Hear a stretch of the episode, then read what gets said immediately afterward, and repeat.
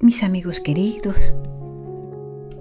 Hoy amaneció el día un poco lluvioso acá donde estoy, pero luego vino como una brisa fresca y desde una punta empezó a aclarar, aclarar, aclarar y en este instante el sol es radiante, tan brillante que me recuerda que así es la vida, un intervalo entre un gris un blanco,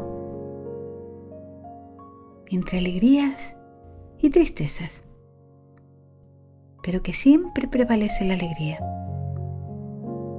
porque esa es nuestra verdadera naturaleza y esa es nuestra esencia. Y siempre que busquemos la fuente, la fuente de nuestra vida, que es Dios, la alegría, la bondad, la belleza, será presente.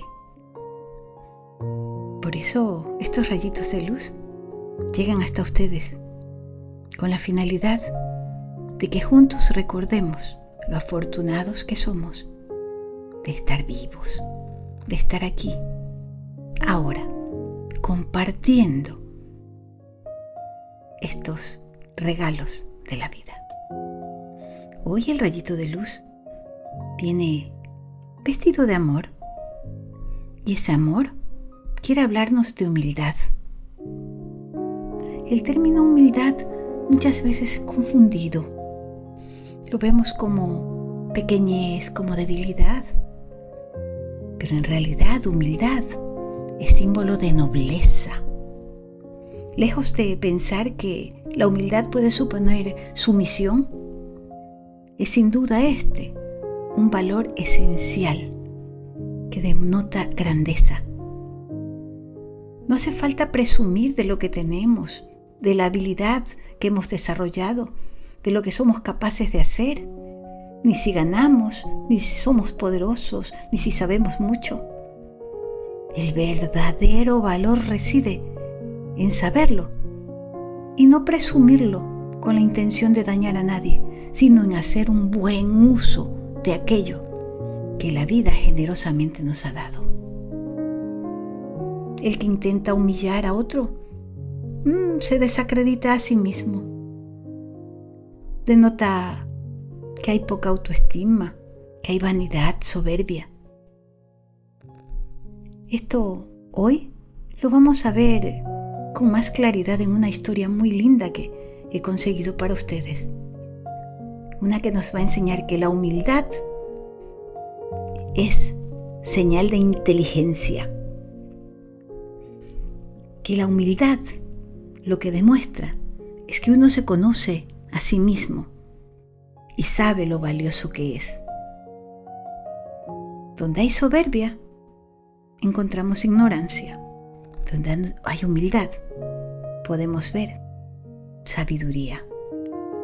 Y esa sabiduría nos debe de enseñar que en la vida, cada vez que escalamos un peldaño del triunfo, tenemos que al mismo tiempo dar dos de humildad para que no dejemos que el éxito se nos suba a la cabeza y nos confunda y nos distraiga y empecemos a actuar de una manera que no nos corresponde. Solo es grande en la vida aquel que sabe ser pequeño.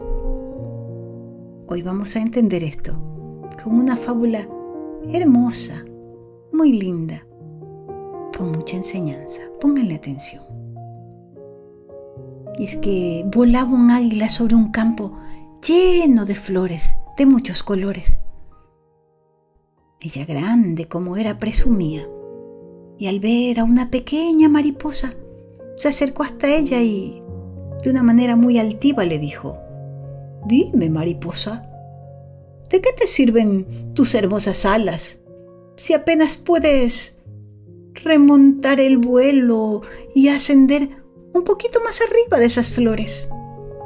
Yo, en cambio, tengo estas fuertes alas con las que casi puedo rozar el cielo y llegar hasta las cumbres más alejadas de la tierra. ¡Ah! ¿Si me ves? ¿No te admira mi belleza? ¿Acaso no te apena tu pequeñez?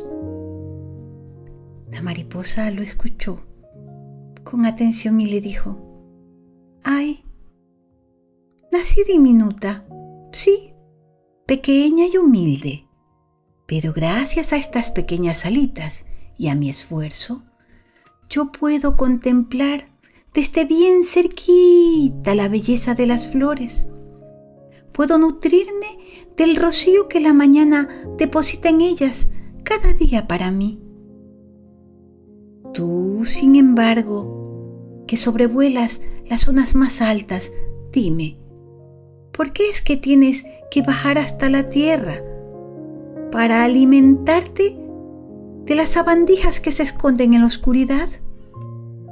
Mm, veo que no entiendes, le dijo el águila.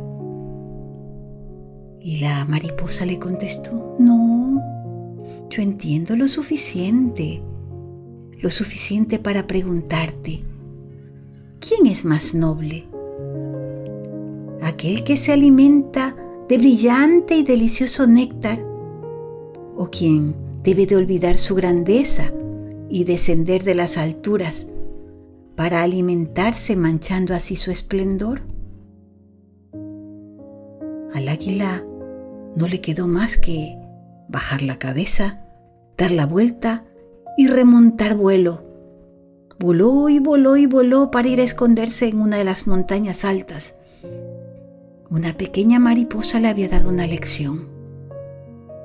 Alardear su grandeza realmente había desnudado su pequeñez, había puesto en conocimiento de los demás que ser tan grande por fuera no equivalía a ser grande por dentro. ¿Qué les parece esta historia? Esta fábula. No es más noble ni más grande el que más grita. No es más noble ni más grande el que presume frente a alguien aparentemente más pequeño.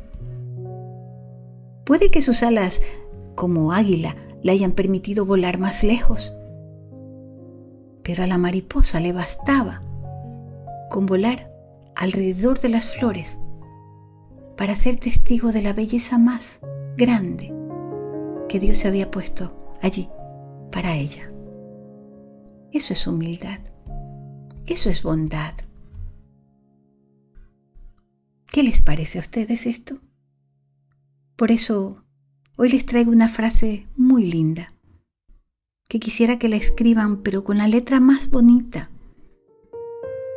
Que esa escritura bonita simbolice que la han entendido y que la hacen parte de su vida. Y dice así, ser humilde no es pensar menos de ti. Ser humilde no es pensar menos de ti, sino menos en ti mismo. Ser humilde no es pensar menos de ti, sino menos en ti mismo. Descubrir que eres grande, pero que esa grandeza no te haga presumir, sino que te haga más capaz de servir. Y al ser más capaz de servir, ¿qué es lo que te está dando? Capacidad de amar y amar y amar a manos llenas. De ser aquí en este mundo las manos de Dios.